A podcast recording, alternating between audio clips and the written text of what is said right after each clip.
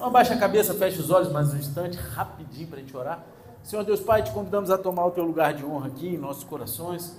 Conduza, Senhor, nossas mentes cativas a Ti nesse instante. Pela Tua misericórdia eu clamo. Usa a minha vida para falar com os Teus filhos, os meus lábios, que tudo que venha a ser falado aqui nesse altar venha sair, Senhor, dos Teus lábios, Senhor, da sala do Teu trono, direto ao coração dos Teus filhos. Que haja cura, libertação, conversão, transformação, mas não permita que eles saiam da mesma forma que entraram, Pai. Mas que a semente da tua palavra venha frutificar no coração de cada um, a 30, 60 e a 100 por um. Em nome de Jesus, desde já, eu repreendo todo espírito contrário ao teu, toda conversa paralela, toda falta de atenção, toda andação desnecessária, que bate em retirada agora em nome de Jesus e pela tua misericórdia nós clamamos, conceda nos céus abertos e manifesta a tua glória nesse lugar. E se você concorda com isso, diga amém. Amém. Glória a Deus. Então, igreja, a gente está na segunda temporada da nossa série do primeiro livro de Samuel e a gente tem aqui né, seguido o rastro da ascensão de Saul ao reinado, à liderança sobre Israel. E na passagem de hoje, no entanto, o foco muda de Saul de volta para Samuel. O capítulo 12 ele transmite o discurso de despedida de Samuel para o povo como seu ex-líder, né? como se estivesse passando a guarda para Saul nesse momento. A gente chega ao auge da ascensão de Saul à liderança. Só que antes da gente olhar para a queda de Saul, né, primeiro a gente vai olhar para o exemplo de Samuel como alguém que terminou bem. Porque não importa como você vai começar, o que importa é como você vai terminar, amém? Você pode tropeçar, se rastejar no meio do caminho, mas se você no final de tudo, você fizer tudo certinho, isso que importa, amém? Sim ou não? E isso, é claro, está em contraste com Saul, que até agora teve um bom começo, mas ele não vai terminar bem, infelizmente. E para a gente entender melhor, vou pedir para que você abra a palavra de Deus. Glória a Deus pela tua vida. No primeiro livro de Samuel, capítulo 12, versículo 20, quem for achando, dá um eita glória aí, bem pentecostal. Se você não tiver Bíblia, pega na telinha. E se você não estiver achando, abre em qualquer lugar e faz cara de que achou. Mas fala assim, meu Deus! Agora eu falo quase soletrando cara de que achou, que tinha galera que achava que eu falava cara de cachorro, né? É, só manda, faltou mandar latir. Misericórdia, tá amarrado. Amém? Todos acharam? Amém.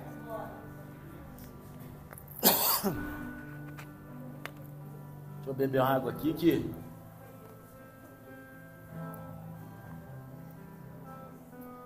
Diz assim: Contudo, Samuel declarou ao povo: Não temais, é verdade que cometestes um grande erro, somente não vos afasteis de Yahvé, mas serviu com todo o vosso coração. Não apostateis para vos entregardes a ídolos de nada, que para nada servem, porque nenhum auxílio podem proporcionar, porquanto nada são. Certamente Yahvé jamais desamparará o seu povo, em honra ao seu grande nome porque o Senhor decidiu fazer de vós o seu povo. Quanto à minha pessoa, longe de mim pecar contra o Senhor, deixando de interceder por vós, eu vos ensinarei o caminho do bem e da justiça. Tão somente temei ao Senhor e sirvam-no fielmente de todo o coração, pois vede com grandes prodígios realizou entre vós. Porém, se insistirdes em praticar o que é mal, vós e o vosso rei sereis terminados. Amém? Foi dito que a vida cristã é uma maratona, não é isso? A Bíblia diz, né? Então, ela não é uma corrida. A maratona é uma corrida de longa distância, é diferente de uma corrida de curta distância, de um tiro de 100 metros. E como você termina é mais importante do que como você começa. Né? O final, se você, quem já viu uma maratona aí? Às vezes aquele cara que larga lá na meiuca, né, fica lá para trás, ele faz uma estratégia de corrida, no final ele está lá na ponta, meu irmão, porque ele guardou gás, ele fez uma estratégia de corrida perfeita para chegar na ponta. E é sempre ótimo começar bem. Mas como você termina é o que, em última análise, define você. É o como você termina. O corredor que começa bem, mas depois tropeça ao longo do caminho, ele acaba perdendo a corrida. Mas quando você termina bem, você ganha o respeito daquelas pessoas que estão ao seu redor. Ao redor amém? Estão compreendendo, sim ou não? O discurso de Samuel aqui, ele marca a transição final do período de juízes em Israel para o tempo dos reis. Ele faz essa transição do período de juízes para os reis, né? Então, Samuel, ele é o último juiz de Israel e Saul é o primeiro rei. É uma mudança de guarda, por assim dizer, e enquanto Samuel faz esse discurso de despedida ao povo, ele também nos dá quatro passos de ação que a gente pode tomar para terminar bem na vida, amém? Vamos ver os quatro juntos aqui hoje? Amém ou não? Glória a Deus. Então, em primeiro lugar, nós, para terminar bem a nossa caminhada, a nossa maratona, a gente precisa manter uma boa reputação com Deus e com as pessoas. O Evangelho de Lucas ele nos diz que à medida que Jesus ele cresceu, ele se desenvolvia em sabedoria, estatura e graça na presença de Deus e de todas as pessoas. Está lá em Lucas 2,52. Então, se você quer terminar bem, você precisa manter uma boa reputação com Deus e com as pessoas ao seu redor, com os homens, com aqueles que te cercam. E há muitas maneiras de fazer isso, e eu quero compartilhar com vocês três delas nessa passagem de hoje. Né? Primeiro de tudo, a gente deve se tornar responsável perante as pessoas que estão na nossa vida. No versículo 1 ao 3, parte A, do capítulo 12, primeiro de Samuel, diz o seguinte: Então Samuel reuniu todo Israel e lhes declarou: Eis que vos atendi em tudo o que me pedistes, e estabeleci um rei para governar sobre vós. De agora em diante será o rei quem marchará à vossa frente. Já estou velho e de cabelos brancos, e meus filhos habitam entre vós.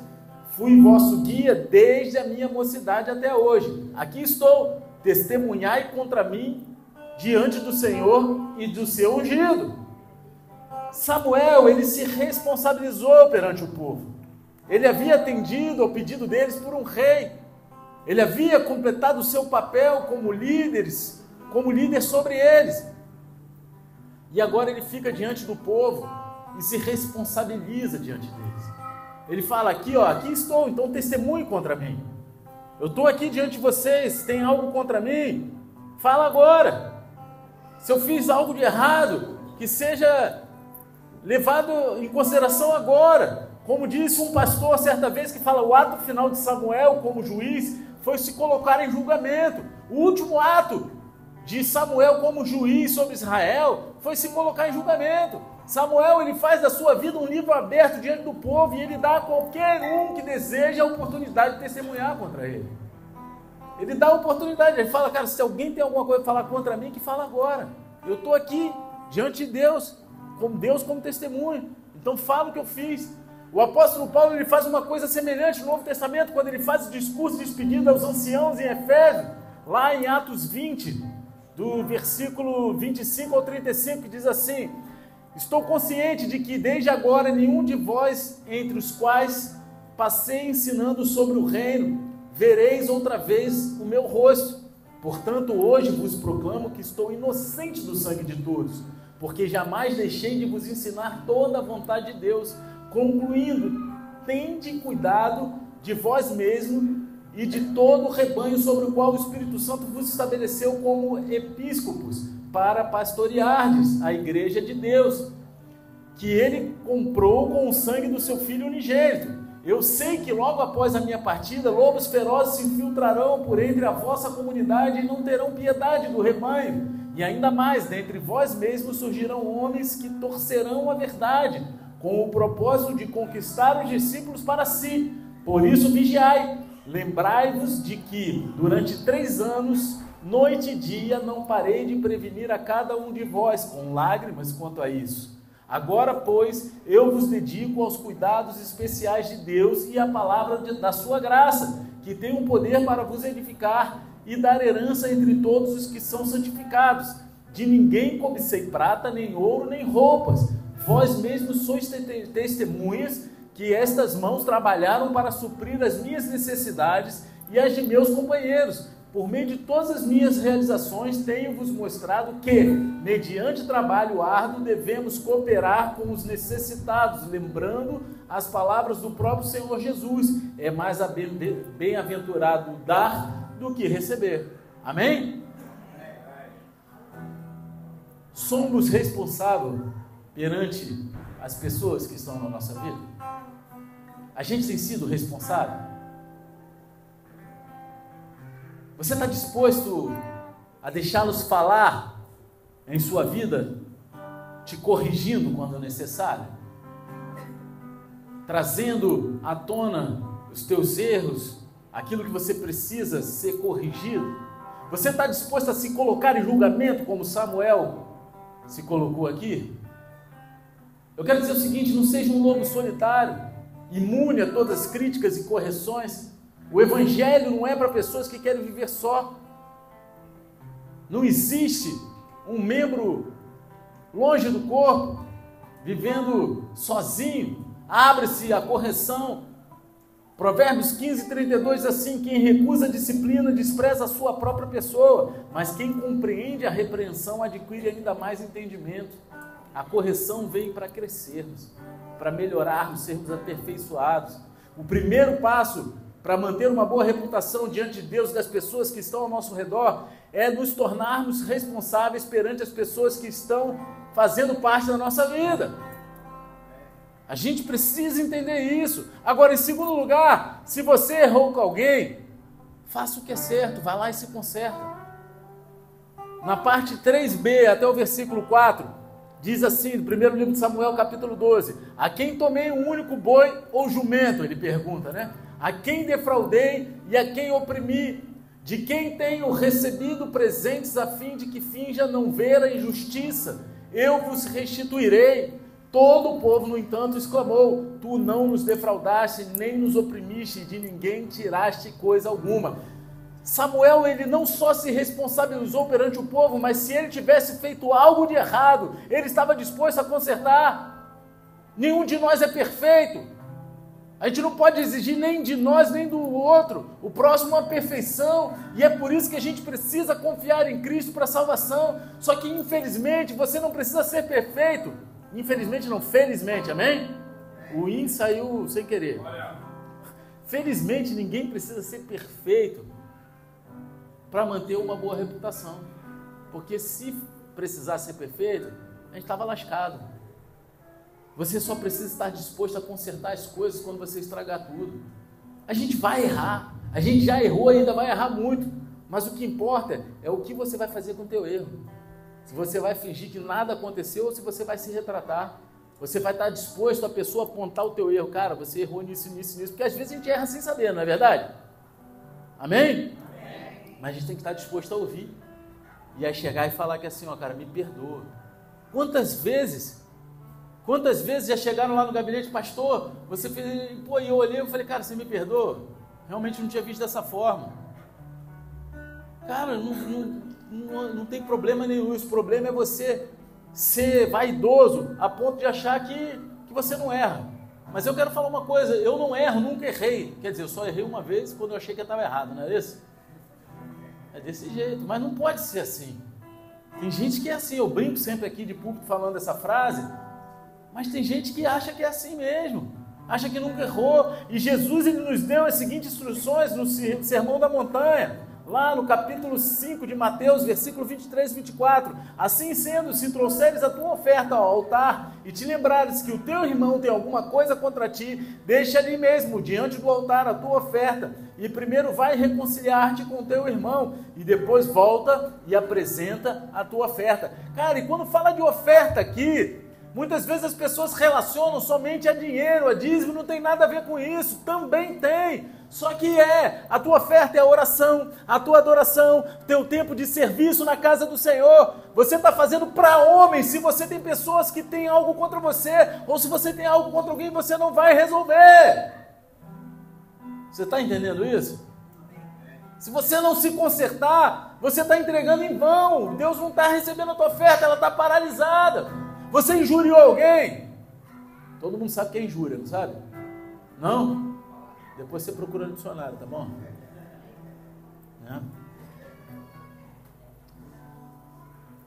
Vá lá e faça o certo. Se conserte com a pessoa. Peça desculpa, peça perdão.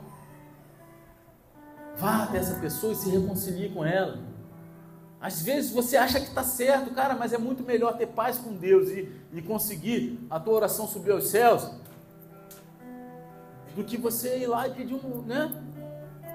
Não é, não é mais fácil você pedir um perdão? Chegar é, cara, é igual num relacionamento, num casamento, é melhor ter paz do que ter razão, né?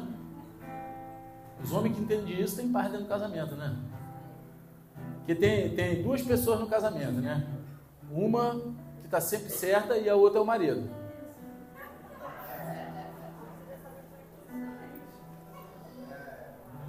Não é isso? No casamento é assim, né? É uma pessoa que está sempre certa e a outra é o marido. Cara, se você pegou algo que não era seu, então você precisa ir lá e devolver. Siga o exemplo de Zaqueu no Evangelho de Lucas. Você pegou água com gás ali na geladeira e não pagou para o índio? Você precisa pagar, meu irmão.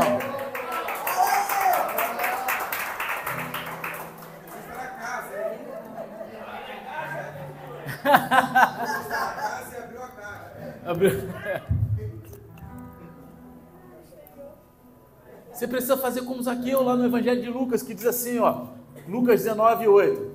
Então Zaqueu tomou a palavra e comunicou a Jesus: Eis a metade dos meus bens, Senhor, que estou doando aos pobres. E se de alguém extorquir alguma coisa, devolverei quatro vezes mais. Glória a Deus, aleluia. Ó, vão ter que se pegar uma água, ter que dar quatro, hein, meu irmão? Esquece de mim não quando eu no paraíso.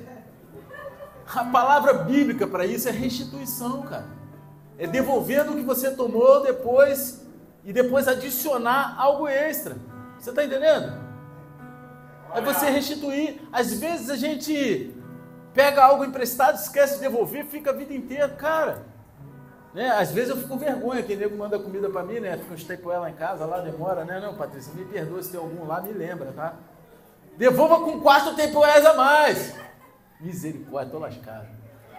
Eu vou, eu vou me filiar à, marca Teipoé e vou vender Teipoé aqui na igreja. Hein?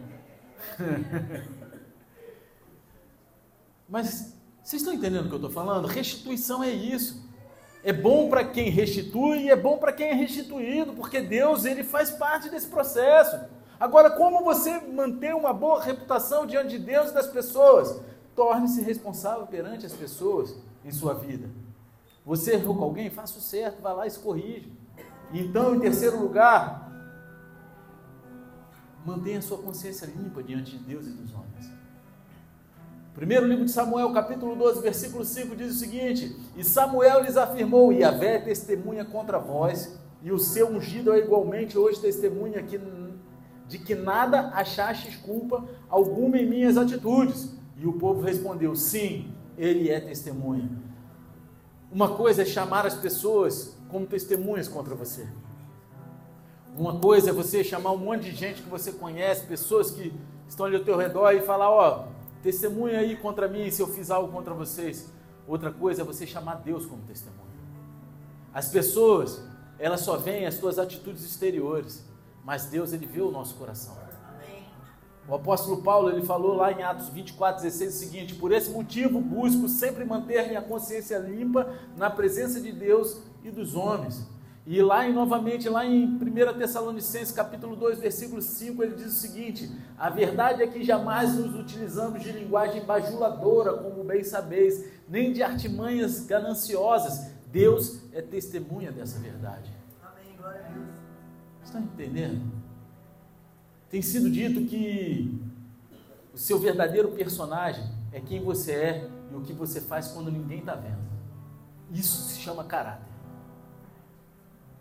Porque é muito fácil a gente ser um cristão piedoso na frente das pessoas.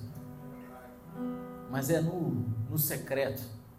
É quando ninguém está vendo as nossas escolhas, as nossas decisões. É quando vem aquele troquinho a mais e ninguém percebeu. É no mínimo detalhe, meu querido. É no mínimo detalhe. E eu ia falar um negócio que aconteceu, mas deixa para lá. Vou falar. A gente, né, assim, quem é mais próximo sabe que eu e a a gente está passando um, momento meio turbulento, difícil, né? Na, na, nossa vida financeira, vamos dizer assim, né? Trabalho, está correndo atrás. E encerrou um contrato com, com um cliente nosso há pouco tempo atrás eles encerraram, fizeram tudo a parte contratual direitinho, mas o financeiro deles pagou de novo. Mesmo se a gente está prestando serviço. Pô, era um dinheiro que era bom. Vai pagar a escola de, das crianças. Mas, cara, não era nosso, cara. Ela na mesma hora ligou. Podia fazer vista grossa, a gente pagava e depois, ah, vou ver como é que devolve, devolve 10 vezes. Já pagou, já gastou, falar o quê? Mas não é o certo.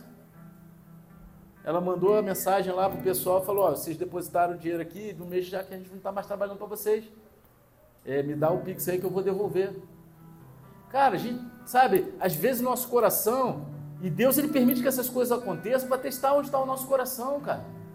E aí vai depender da nossa atitude, da nossa escolha, daquilo que a gente vai fazer, que, que vai demonstrar que a gente é. Eu tenho certeza que essa atitude dela, lá na frente, quando eles forem contratar de novo um profissional na área que eles contrataram a gente, eles vão lembrar da gente, pela honestidade. Se não lembrarem também, é para Deus que a gente fez, não foi para eles. Porque a, gente, a nossa reputação é perante os homens e perante a Deus. Vocês estão entendendo? É quando não tem ninguém assistindo, não tem ninguém vendo. De repente ia demorar meses e meses até chegar em quem precisava para saber que o dinheiro saiu, não precisava sair. Mas a minha consciência diante de Deus, a nossa consciência não ia ficar limpa. Vocês estão entendendo? Se você vai manter uma boa reputação diante de Deus e das pessoas, você deve manter a sua consciência limpa diante de Deus e das pessoas também. Isso significa você confessar o seu pecado a Deus diariamente e consertar as coisas com as pessoas que você errou. É necessário. Esse é o primeiro passo para você terminar a sua caminhada bem, essa maratona. Mantenha uma boa reputação diante de Deus e das pessoas. Agora, segundo lugar, é dê testemunho da bondade de Deus em todo o tempo. Das coisas que você viveu, das coisas que você passou, das coisas que aconteceram. E há algumas maneiras de fazer isso. Em primeiro lugar, fale da bondade de Deus para com você. Primeiro livro de Samuel, capítulo 12, versículos 6 e 7 diz o seguinte: Então Samuel declarou aos israelenses: O Senhor designou Moisés a Arão e libertou os vossos pais, fazendo-os subir do Egito. Agora, pois, permanecei aqui mesmo, aqui mesmo, para que eu entre em juízo diante do Senhor, relativamente a todos os atos de justiça do Senhor que ele realizou por vós e por vossos pais. Samuel, ele foi fiel como juiz de Israel. Só que agora ele lembra a eles que Deus ele tem sido fiel com o seu povo em todo o tempo. Ele traz a lembrança das coisas que Deus fez no passado sobre o povo de Israel, e isso inclui eles e seus pais. O Salmo 105, versículo 1 e 2 diz o seguinte: Louvai ao Senhor, invocai o seu nome, proclamai seus feitos entre os povos, cantai para ele, entoai-lhe hinos, considerai todas as suas maravilhas. Deus tem sido bom com você? Levanta a mão se você, Deus tem sido bom com você. Eu levanto, eu levanto as duas. Você tem um testemunho para compartilhar? Então fale sobre isso. Não canse de falar. Diga aos outros da vontade de Deus, da vontade de Deus para com você. É por isso que eu perturbo falando do meu testemunho sobre a minha doença de como eu estou aqui, das coisas que acontecem, é por isso que eu perturbo mesmo, falo e vou falar até morrer. Porque Deus tem sido bom comigo. Fiquei meio doidinho, mas tá bom, né? Júlio gosta, né? A gente precisa compartilhar. Cara, eu vou te falar, cara, aqui não, né? Aqui a gente tem quase todo mês, a gente tem pessoas subindo nesse altar, marcando com a secretária para dar testemunho, né? Tem tido, né? Cara, eu não sei, quando eu pergunto, Deus tem sido bom? Pá, tem testemunho? Tá. Mas cadê? Cadê? Por que, que você não testemunha aquilo? Ah, não, eu falo para as pessoas que estão ao meu redor, não gosto de microfone, meu irmão. Você quer abrir espaço para Deus liberar mais bênçãos? Quem quer? Então esvazia o copo. Esvaziar o copo é testemunhar, meu irmão. Marca testemunho. Marca. Aqui, ó. Tá aqui, ó. Diacretária. Procura lá no Instagram, arroba diacretária. Tô brincando, não tem não. Amém? Mas procura. Marca, cara. Não é para você engrandecer o teu sonho. Pô, eu sou o cara porque Deus fez. Não. Você vai engrandecer o nome de Deus. Você vai testificar a fé das pessoas, vai fazer com que as pessoas vejam que Deus é capaz de fazer muito mais do que às vezes elas imaginam. E às vezes o que você, ah, pô, mas é, é, foi mó bênção para mim, mas pô, o que, que eles vão achar? Isso não é nada, né? Talvez seja banal para os outros. Cara, não, vocês querem. Eu não, deixa para lá, eu ia contar uma história que eu já contei mil. É que nem, eu vou contar então, eu já contei mil vezes aqui. Há um tempo atrás, é, né, hoje eu pô, tô com um iPad né, relativamente novo, bom, né, robusto, eu trabalho com ele, uso para meu trabalho fora do, né, da, do meio eclesiástico. Só que, pô, cara, eu tinha um, um iPadzinho lá, pá, que eu comprei, né, pano esquema, botei aquele negócio de, de garantia mais, né, extensão, de estender a garantia e tal. Tava ainda dentro da garantia, mas, cara, tinha acabado de vir do Rio de Janeiro, era quarta-feira, terça-feira à noite, ia pregar quarta-feira aqui, e na quinta-feira eu ia pregar onde? Sei lá, em São Gonçalo, ia pregar em outro lugar. Meu irmão, o iPad deu pau. Ficou na lupa infinito na maçãzinha. E eu falei, caraca, meu irmão, pastora foi dormir, liguei aquele negócio no computador, fiquei vendo tudo quanto é vídeo no YouTube para tentar restaurar o bagulho e, e, tira o sistema, bota sistema e e ele dava, dava pau quando ia restaurar o sistema, dava pau. Passei a madrugada tentando isso e nada. Aí a pastora, pô, tentando me consolar, pô, vamos no Rio de Janeiro então, a gente manda para assistência técnica. Eu falei, meu amor, mas as pregações estão todas aqui. Como é que eu vou fazer? Eu vou ter que fazer do zero. Eu já tinha feito as pregações pô, eu vou ter que fazer do zero, como é que vai ser? E eu não tenho acesso a nada, com pai, nervosão. Ela, cara, mas aí vamos pesquisar, não tem, não tinha, não sei se agora tem. Assistência técnica na região. Na região era Rio de Janeiro, acabou, você vai ter que ir pro Rio. Eu falei, caraca, meu irmão. Aí você, pô, por causa de um iPad, pastor, pô, um monte de gente passando fome. Cara, mas era o que me doía. E eu ali de tarde, já meio que perdendo a esperança, eu falei que assim, eu botei no meu coração diante de Deus, eu falei, Deus, é a última vez que eu vou tentar aqui, né? Cheio de fé, né? Porque qualquer um já teria desistido. Eu passei a madrugada inteira tentando e no dia seguinte tentando. E eu falei, é a última vez, mas Senhor, aí comecei a trazer a lembrança para Deus. Deus, eu não uso esse iPad para patifaria, para fazer um monte de coisa errada. Meu iPad, ele está aqui para te servir. Eu uso ele para pregar o teu evangelho, para alcançar vidas. Ele é teu. Antes de ser meu, ele é teu. Foi o Senhor que me deu. E aí, meu irmão, acabei de falar isso. Eu comecei a chorar. Eu comecei a chorar. A pastora chegou perto de mim tentando me consolar. Oh, meu amor, ele vai consertar, não sei o que. Eu falei, você não está entendendo, meu amor. Ela, não, mas vai ficar bom. Eu falei, meu amor, já está bom. E quando aconteceu isso, eu falei quase todo o culto sobre isso, porque, cara, para mim aquilo ali foi o poder de Deus, cara. Você está entendendo? Eu não sei o que Deus tem feito na tua vida, mas você não está abrindo a tua boca, você não está marcando com a secretária, se você não está fazendo a tua parte, você está deixando testemunhar da bondade de Deus para com a tua vida. E isso impede que Deus derrame mais bondade sobre a tua vida. Você está entendendo? E então também diga a eles a bondade de Deus para com aqueles que estão na Bíblia. E isso, para você falar disso, você precisa conhecer a Bíblia, você precisa ler a Bíblia. Quem é que lê a Bíblia todo dia aí? Levanta a mão bem alto. Misericórdia. O que, que falta para você ler todo dia? Mas não é o versículo do dia, não, aquele que apita no celular. Esse eu também leio. Vocês estão entendendo?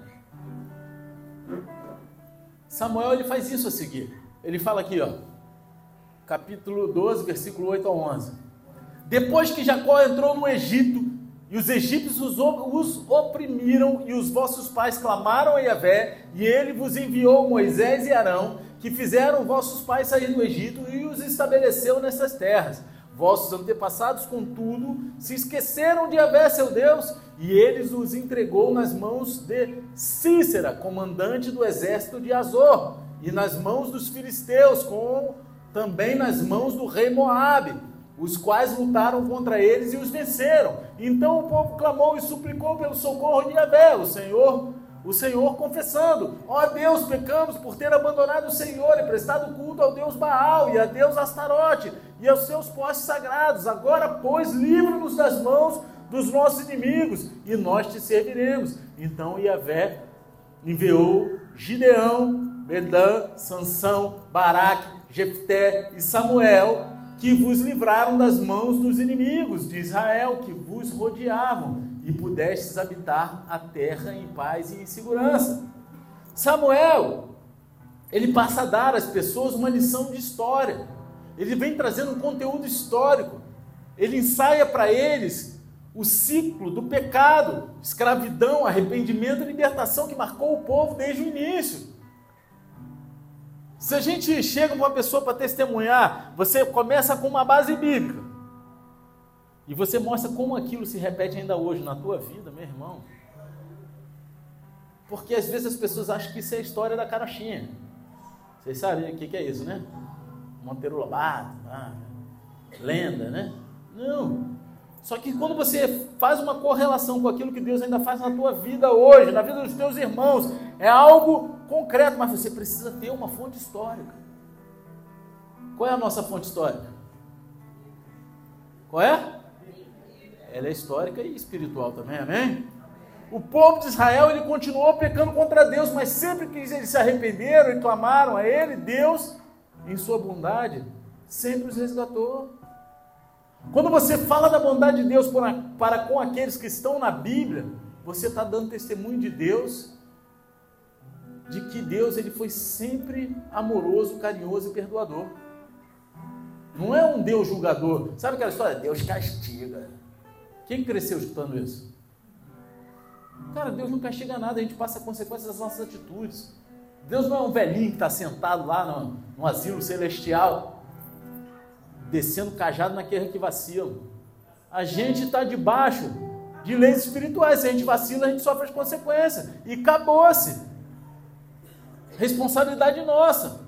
Deus ele não castiga ninguém. Ele corrige. É diferente. Ele nos corrige. Ele traz correção. Mas ele não castiga ninguém. Você está entendendo? Então a gente tem, tem, que entender que quando a gente fala da bondade de Deus para com aqueles, a gente está mostrando que Deus ele é perdoador. Que Deus ele está disposto a perdoar aqueles que entendem isso e se arrependem. Paulo ele diz em Romanos 15, 4: Porquanto tudo que foi escrito no passado foi escrito para nos ensinar, de forma que, por meio da perseverança e do bom ânimo proveniente das Escrituras, mantenhamos firme a nossa esperança. Se Deus não fosse um Deus perdoador, a gente não teria esperança para nada, porque somos pecadores imundos, somos falhos. Mas glória a Deus, Ele, o nosso Deus, o nosso Pai Celestial, ele é perdoador, Ele é carinhoso, Ele nos ama. Você quer dar testemunho da vontade, da, da bondade de Deus? Então conte às pessoas sobre a bondade de Deus para com você e para com aqueles personagens bíblicos como fonte histórica. Amém? Só que terminar bem envolve mais do que dar testemunho da bondade de Deus no passado. Você também deve exortar as pessoas a seguirem a Deus no presente. E há duas coisas que você pode fazer aqui. E essa é a terceira, tá? Primeiro de tudo, lembrar as pessoas das consequências da obediência e da desobediência. Existem consequências. Aqui eu estou te falando, Deus ele não castiga, mas existem consequências das nossas atitudes. É igual o Código Penal. Está lá o Código Penal. Se você obedece o Código Penal, você é uma pessoa livre. Se você não se desobedece, você é uma pessoa que vai ficar presa, meu irmão. Ou vai morrer. Vai morrer. Entendeu? Então a gente deve lembrar as pessoas das consequências da obediência e da desobediência. Primeiro livro de Samuel, capítulo 12, versículo 12 ao 15 diz: Apesar de tudo, quando vistes Naás, rei dos Amonitas, marchar contra vós, rogaste-lhe. Não, é preciso que um rei governe sobre nós. No entanto, Yahvé, o vosso Deus, é o vosso rei. Sendo assim, agora aqui está o rei que escolhestes, aquele que vós, que vos, vós mesmos pedistes. O Senhor vos deu um rei. Se temerdes ao Senhor e o servirdes e atenderdes às suas ordens, e se tanto vós como o rei que governa sobre vós seguirdes a Yahvé, vosso Deus, então tudo vos irá bem Todavia, se não obedecerdes a Yahvé, se vos revoltardes contra a sua vontade, então a mão do Senhor pesará sobre vós e sobre o vosso rei. Amém? Samuel lembra eles que eles estavam errados em pedir um rei nesse momento. Samuel traz a lembrança deles: ó, oh, cara, Deus era o rei de vocês, mas vocês quiseram um rei. Vocês erraram, vocês vacilaram, vocês deram mole. Vocês pediram, vocês conseguiram. Aqui está o rei que vocês pediram. Mas mesmo que eles estivessem errados em pedir um rei, ainda há um caminho a seguir para eles. Ainda tem algo certo a se fazer. Se eles temerem o Senhor, servirem e obedecerem, e não se rebelarem contra os mandamentos de Deus, tudo correrá bem para eles. Agora observe o seguinte: essas instruções se aplicam tanto ao povo quanto ao rei. Mas se eles desobedecerem a Deus e se rebelarem contra os mandamentos, a mão de Deus estará contra eles. E ele os lembra das consequências da obediência e da desobediência. Você está entendendo? A gente encontra a mesma coisa no Novo Testamento. Gálatas 6, versículos 7 e 8 diz o seguinte: Não vos enganeis, Deus não se permite zombar. Portanto, tudo o que o ser humano semear, isso também colherá. Pois quem semeia para a sua carne, da carne colherá ruína. Mas quem semeia para o espírito, do espírito colherá a vida eterna. O salário do pecado é a morte, mas o fruto da obediência é a bênção de Deus. Amém? Eu me deparei com uma ótima citação esses dias que fala assim: pecado, o pecado não seria tão atraente se os salários fossem pagos imediatamente. Não é verdade? Se o salário do pecado fosse pago imediatamente, ninguém ia pecar mesmo. Pecou, morreu. Fulminou. Não é isso? Não ia, ninguém quem ia pecar. Olhou para o pandeiro, pum. Ah, meu irmão. Ia ter um monte de gente com aquele negócio de burro aqui assim, ó. Andando no meio da. Cara. Se, aí eu, vou citar de novo, tá? Não, não foi eu que falei essa frase, não. Essa, essa citação eu vi esses dias de um pastor. Pecado não seria tão atraente se os salários fossem pagos imediatamente. Às vezes a gente é, é, é enganado, a gente se engana porque isso não acontece imediatamente. O salário do pecado ele não é pago na hora. Só que a Bíblia é clara, Deus ele não pode ser ridicularizado, zombado. Você colhe o que semeia. Então lembre as pessoas das consequências da obediência e da desobediência. Então, em segundo lugar, avise-os de que Deus os chama ao arrependimento. Não é você que chama as pessoas a se arrependerem, não é o pastor Fernando, não é a igreja Bola de Neve, mas Deus que o chama ao arrependimento. Versículo 16 ao 18, Samuel continua a desafiar o povo. Ele chega para a galera e fala assim: Ainda uma vez olhar e vede o grande prodígio que Yahvé realiza diante dos vossos olhos. Não é agora a época da colheita do trigo? Pois bem, rogarei Yahvé e ele fará trovejar e chover a fim de que venhas a reconhecer com toda clareza como foi grave o pecado que cometeste contra o Senhor, pedindo um rei para vós. Então Samuel invocou a Yahvé e ele fez com que viessem trovoadas e chovesse naquele mesmo dia. E todo o povo se encheu de medo do Senhor e de Samuel.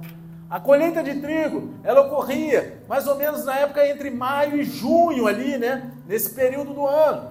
Porque essa é uma, é uma estação seca em que raramente chovia naquela região. Então, para Deus enviar trovões e chuvas sob comando de Samuel, era claramente um sinal do céu. Israel, o povo de Israel era teimoso e ele nunca se arrependeu de pedir um, a Deus um rei. Eles nunca haviam se arrependido. Eles pediram um rei e estavam cheios de orgulho. A gente pediu, agora a gente tem um rei para chamar de meu. Né? Eu tenho um rei para chamar de meu.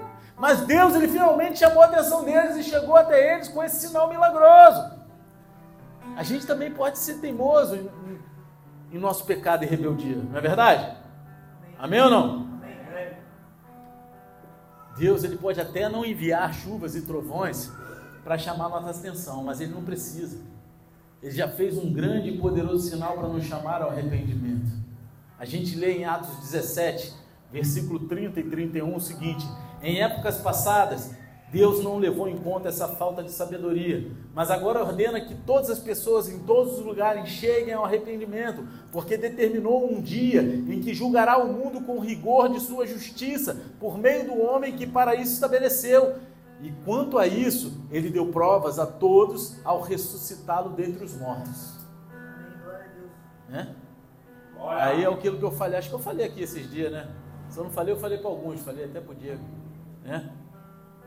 Deus ele foi a primeira pessoa que trouxe a pessoa amada em três dias de volta, né? Não foi isso? Entendeu? Sei ou não? É isso aí, rapaz. Quando ele trouxe de volta, aí veio o diabo aí clonar a benção. Mas Samuel ele chamou o povo ao arrependimento através do milagre. Trovão e chuva.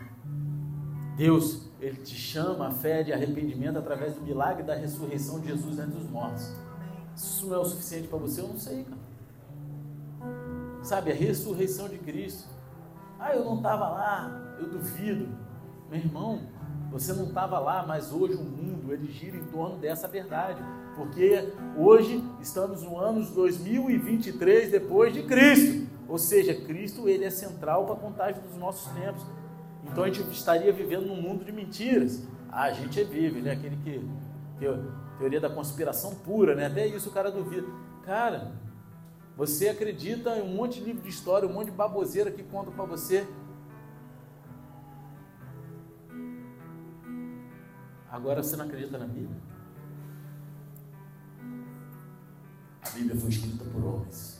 Me diz um jornal, me diz um livro que não tenha sido escrito por homens e você acredita.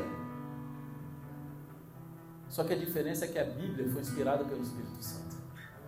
Os outros não. E aí?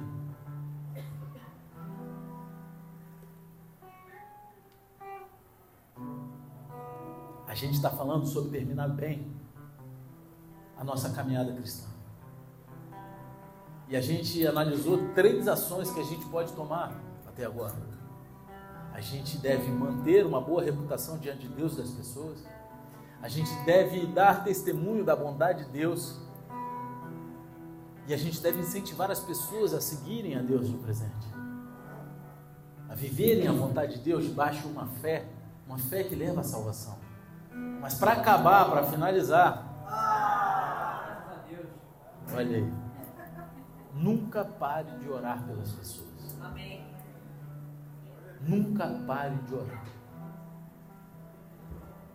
Às vezes, quando a gente envelhece, eu não sei como é isso, porque eu ainda sou novão, tenho 20 e poucos anos, né? né? Cara, eu estou falando do tempo Cairóis aqui, tá? Estou falando do Cronos, pô. Você fica, né? Fala aí. Às vezes, quando a gente envelhece, a gente fica desanimado, porque a gente não pode fazer todas as coisas que a gente costumava ser capaz de fazer. Né? Esses dias eu estava conversando lá com, com, o mestrão, lá da academia, cara, a gente como faixa preta, a gente pega a faixa preta, cara, de todo mundo, a gente vira alvo da academia inteira. Só que a gente vai envelhecendo, a gente não tem mais a mesma disposição dos moleques de 19, 20 anos, não, não, fala aí outro, casca grossa aí. Aí geral quer, cara, a gente tem que entender que agora o nosso papel é segurar a onda, meu irmão. É respirar e sobreviver, usando tudo que a gente conhece até ali sem gastar a nossa energia, não é verdade? Porque senão a gente vai se lascar, porque os bichos têm força e gás. A gente está velho, não é isso que acontece? A gente não vai funcionar igual quando a gente era novo. Só que a gente não pode desanimar.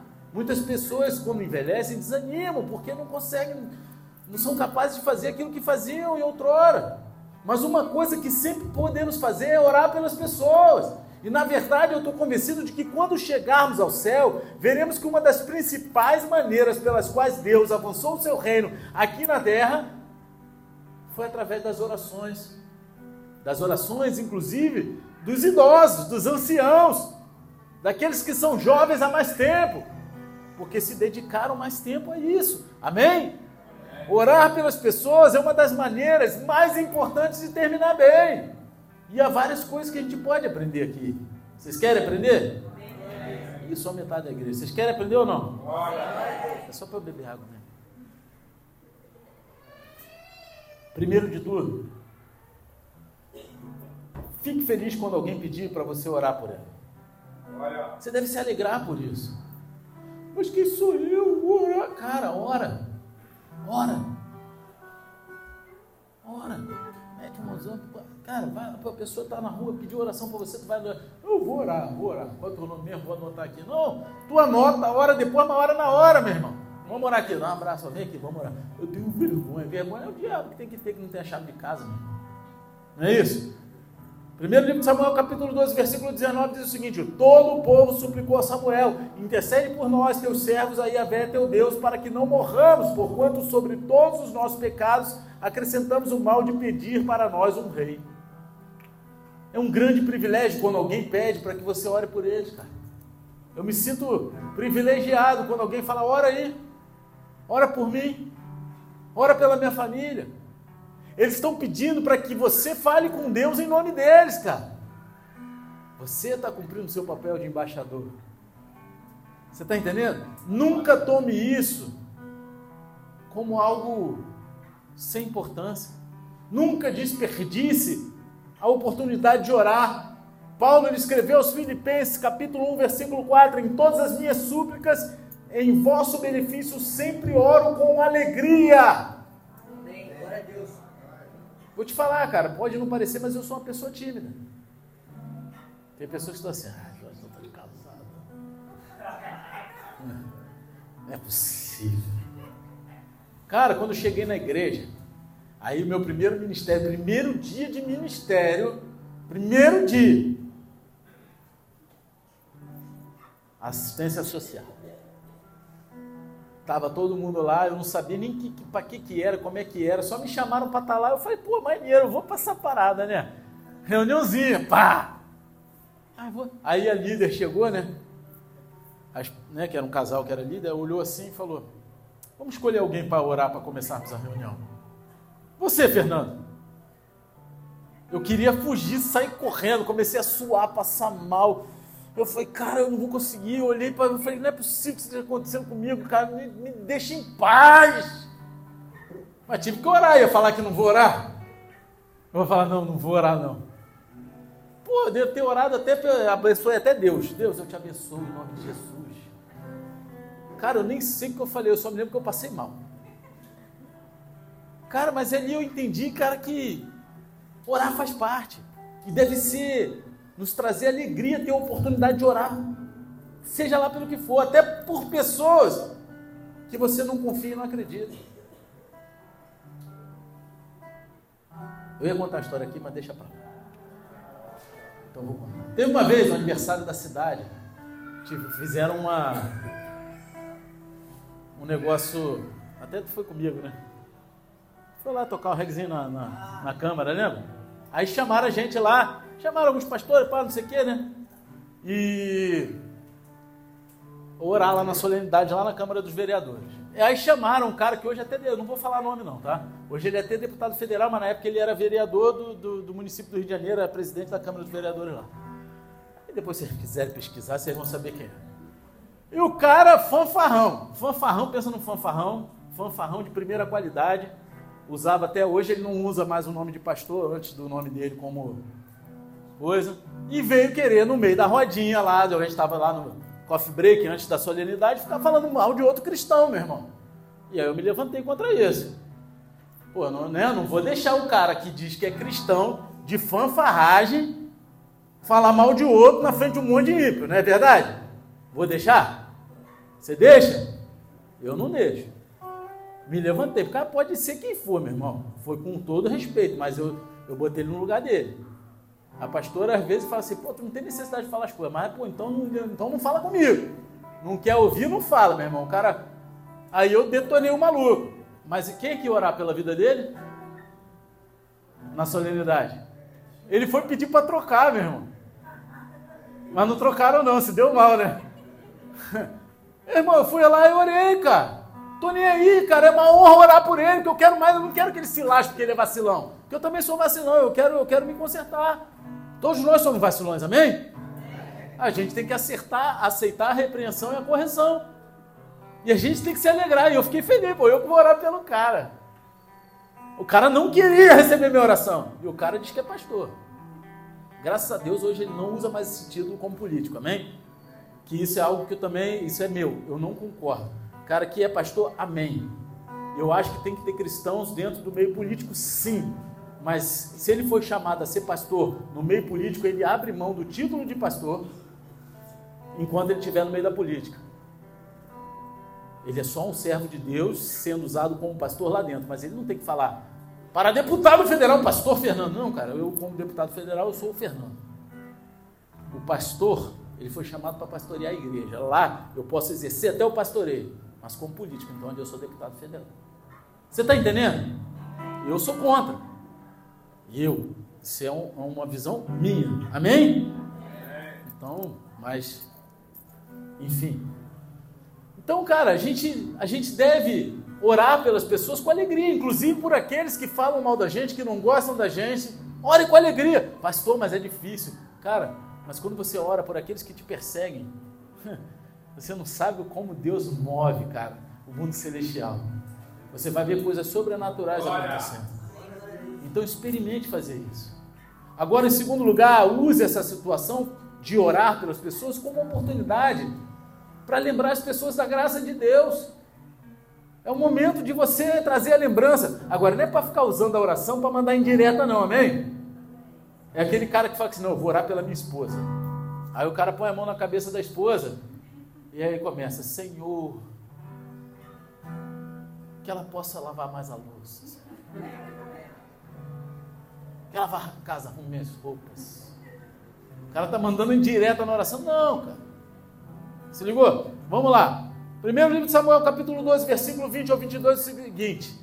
Contudo, Samuel declarou ao povo: Não tem mais. É verdade que cometestes um grande erro. Somente não vos afasteis de Yahvé, mas serviu com todo o vosso coração.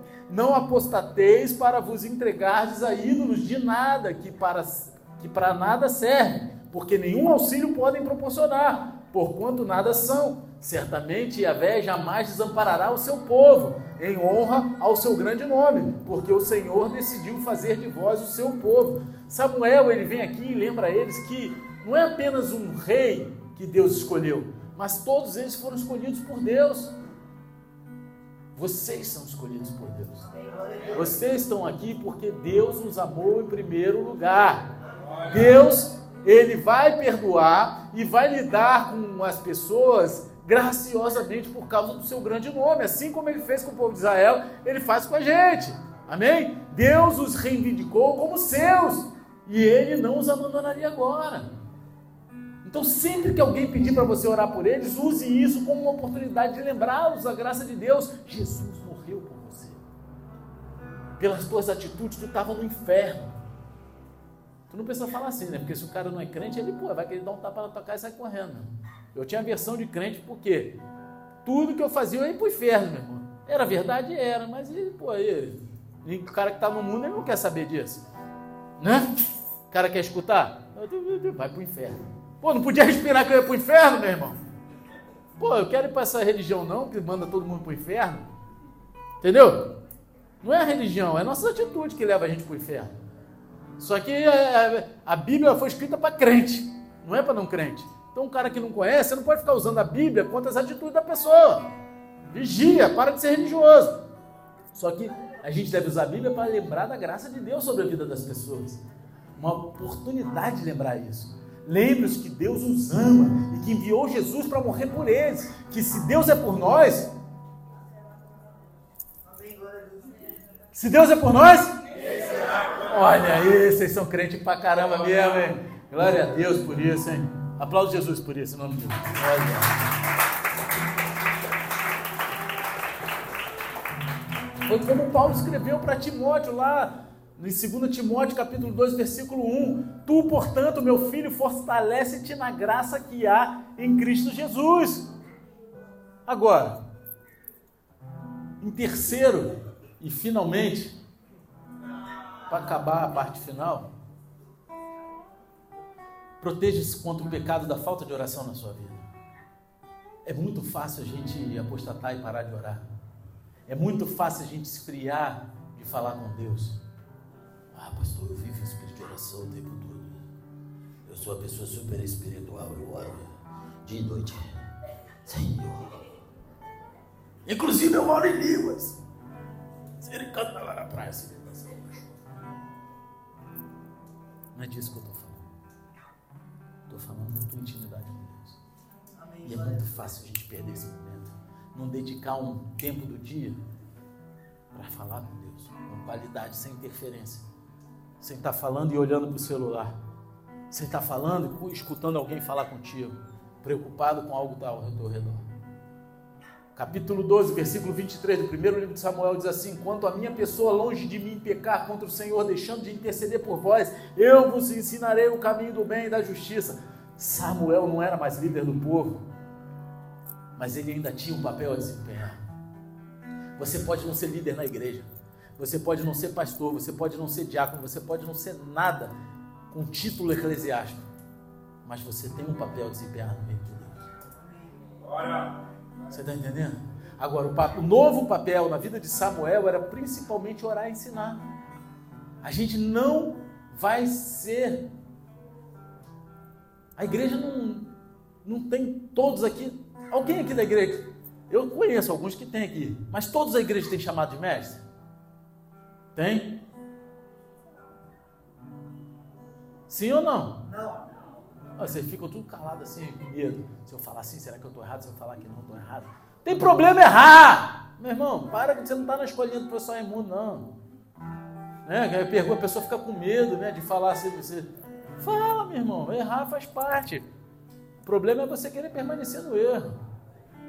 Agora, nem todos são chamados para mestre na, na igreja, mas somos todos chamados a orar. A Bíblia diz vigiar e orai. Diz assim: só os líderes devem orar e o resto vigiar. Deve ser por isso que tem um monte de fofoqueiro na igreja. Aqui não, né? Que aí cara quer vigiar a vida dos outros, né? A Bíblia mandou eu vigiar e fica vigilando cada um a vida dos outros. Toma. Ó, ainda bem que aqui não tem isso, só no mundo Marvel, né? Misericórdia, Jeová, né? Aqui não tem isso não, né? Graças a Deus. A gente aprende com o versículo 23 que a falta de oração, na verdade, é um pecado contra o Senhor. Tem a história verídica, tá?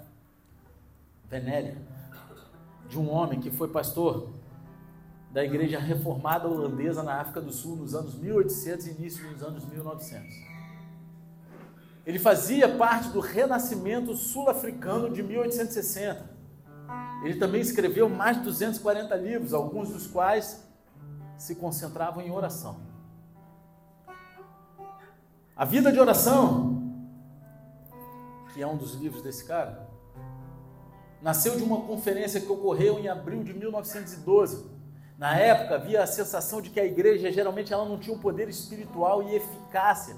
Então, mais de 200 ministros, missionários e estudantes de teologia se reuniram na África do Sul para estudar o problema e discuti-lo junto.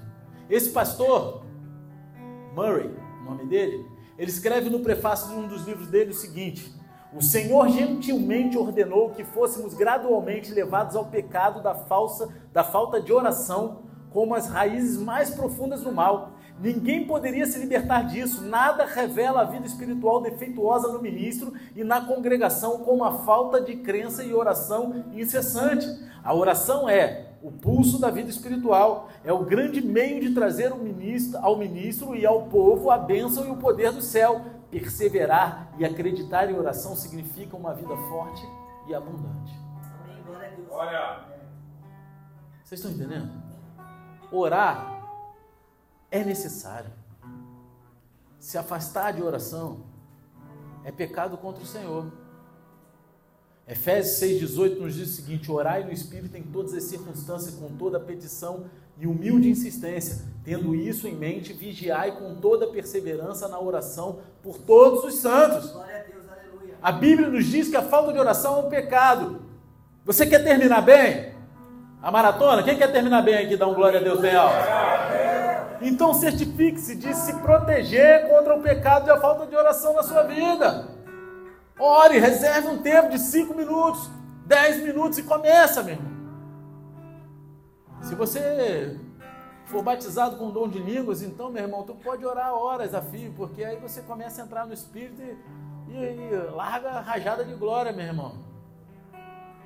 Não é isso? Deixa Deus fluir. Samuel, ele termina o seu discurso com uma declaração resumida. Ele fala o seguinte no versículo 24 e 25: Então somente temei ao Senhor e sirvam-no fielmente de todo o coração, pois vede com grandes prodígios realizou entre vós. Porém, se insistirdes em praticar o que é mal, vós e o vosso rei sereis exterminados. Mais uma vez ele lembra as pessoas as grandes coisas que Deus fez por elas e repete o seu aviso sobre as consequências da desobediência. Isso nos prepara para a desobediência de Saul no próximo capítulo, que é o início da queda dele. Então a gente tem que parar um momento do dia para a gente orar. Eu não sei qual é o momento que você vai retirar, eu não sei qual é o momento que você vai dedicar a oração. Cara, mas tira, começa com cinco minutos por dia para ler e orar. Leia e ore. Você vai ver que se você perseverar, tem dias que você vai falar, ah, hoje eu estou cansado. Cara, não desista, persevera. É igual academia, você quer, quer ficar forte? Você vai malhar, não vai? Aí tem dias que você está nublado, você vai na força do ódio, não é assim? Entendeu? Que posta no Instagram, hoje vem na força do ódio. Domingo também é dia, né? Domingo vale por dois, não é isso? Pá, eu vi, postou lá, pá, maneiro. Cara, mas você quer fortalecer espiritualmente? É a mesma coisa, é a academia celestial, é a Bíblia e a oração, meu irmão. Domingo vale por dois. moleque. Só que na verdade, segunda-feira vale por dois, que é o dia que a gente está mais cansado mentalmente. A gente, pô, começa, a gente está ali. Segunda-feira vale por dois. Persevera. Começa com cinco minutos, daqui a dois meses você está vendo que está dez. Daqui a três, quatro meses, caraca, meu irmão, você está lá só rajada de glória. Só não pode virar o trem só vitória, que aqui só tem um, que é o Edson. Só vitória. Né? Tem duas na tua vida, não é isso? Tem três, né? A vitória de Cristo e as duas mulheres que Deus proporcionou para você. Olha aí, duas vitórias. Está entendendo? Baixa a cabeça e fecha os olhos em nome de Jesus.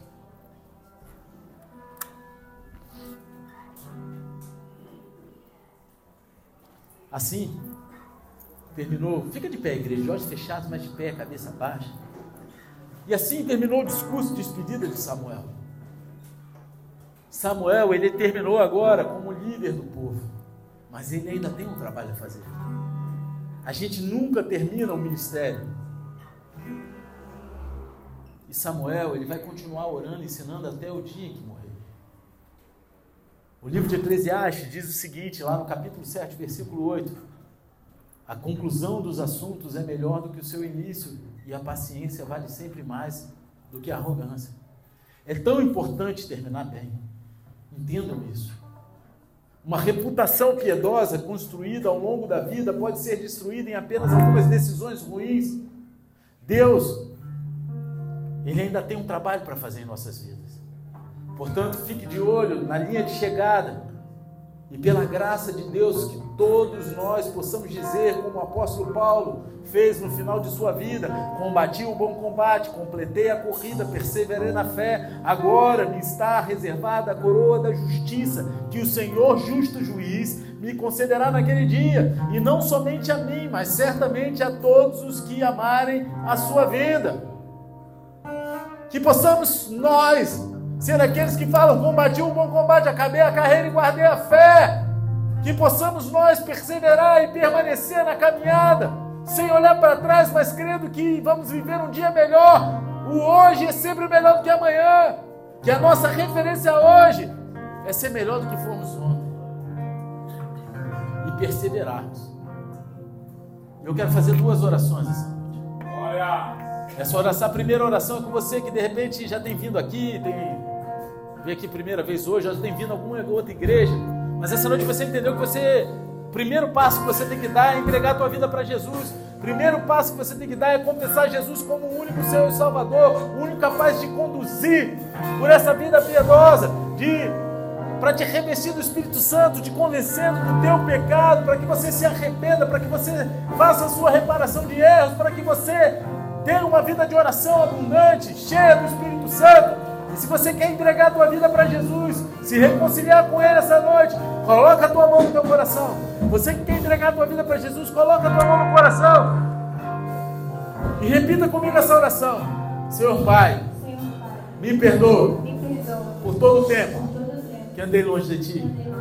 Mas essa noite eu entrego meu coração no teu altar e reconheço que Jesus Cristo, aquele e morreu na cruz por mim, e ao terceiro dia ressuscitou. É o meu único e suficiente, Senhor e Salvador. Pai, escreve meu nome no livro da vida e me conduz até a eternidade. Em nome de Jesus. Amém. Continua batalhando no teu coração, Senhor Deus Pai. Apresenta essas vidas aqui no teu altar. São filhos e filhas se arrependeram. Reconheceram, Pai, que sem ti não dá. Que tu és o Senhor sobre a vida delas. Livre de todo mal, de toda retaliação do inferno. Pai, coloca os teus anjos acampados ao redor deles. Pai, que eles possam ser a essência do teu amor por onde eles forem. Pai, que todos possam ver o teu amor na vida deles. Que eles possam dar o testemunho da tua bondade onde quer que eles forem, Senhor. Que eles não venham desviar nem para a direita nem para a esquerda, mas no grande dia eles façam como o apóstolo Paulo fez e possam falar: combati o bom combate, acabei a carreira e Em nome de Jesus. E eu quero fazer mais uma oração essa noite. E essa oração é com você que está aqui dentro. Mas você sabe que você tem falhado em alguma dessas áreas. E Deus está falando comigo aqui essa noite.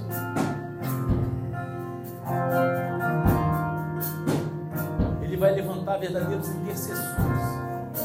Pessoas que têm fome e sede de ver Então, primeiro de tudo, você que sabe que tem procrastinado nessa área de ler, de orar, de buscar, de se entregar, que é a área essencial de todo cristão, eu te convido com ousadia e sem sair do teu lugar, porque Deus ele quer derramar sobre a tua vida um tempo diferenciado, de abundância.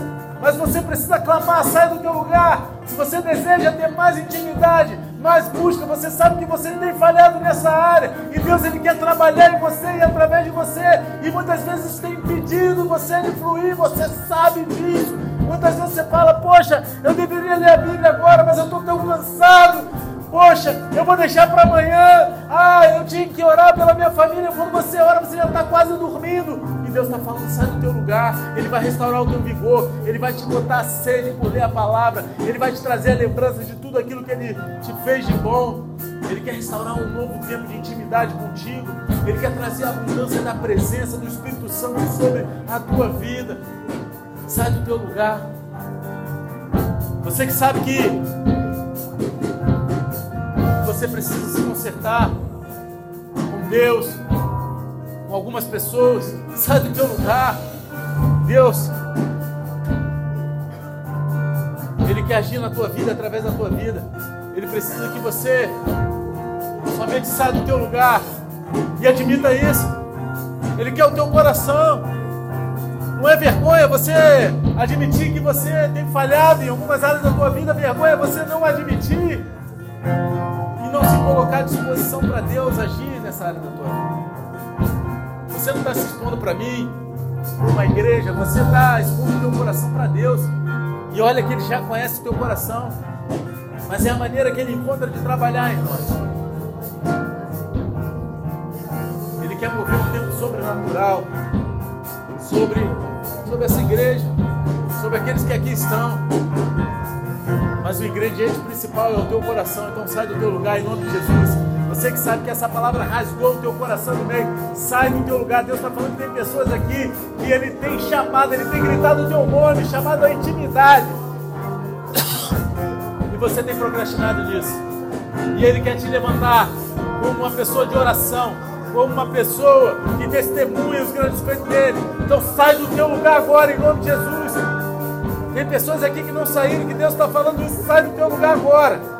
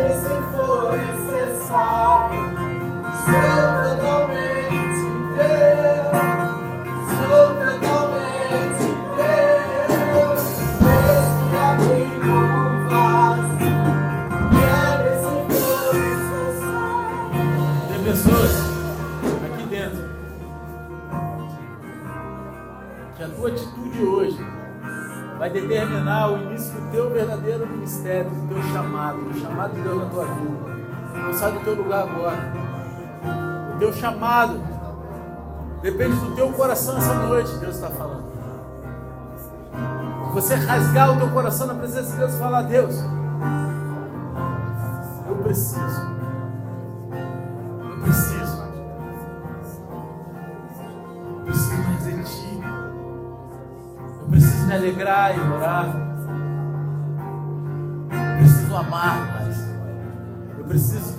testemunhar mais do teu amor.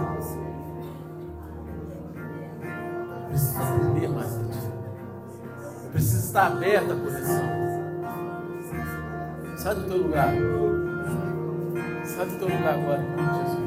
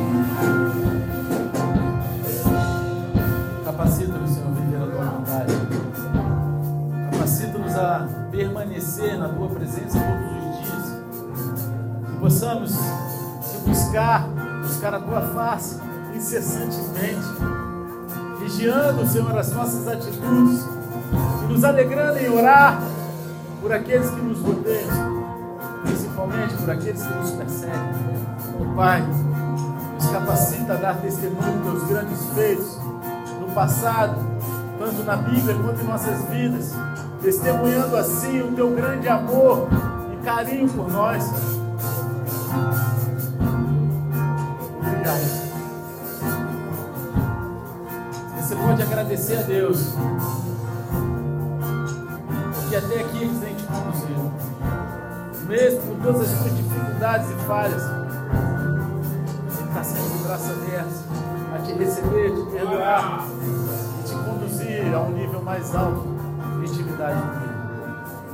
pode ser grato por isso essa noite. Aplauda Ele todo o coração. Aplauda Jesus, porque Ele é Deus, Ele está aqui. Nós te adoramos, Senhor. Obrigado, Senhor. Glorificado seja o seu santo nome.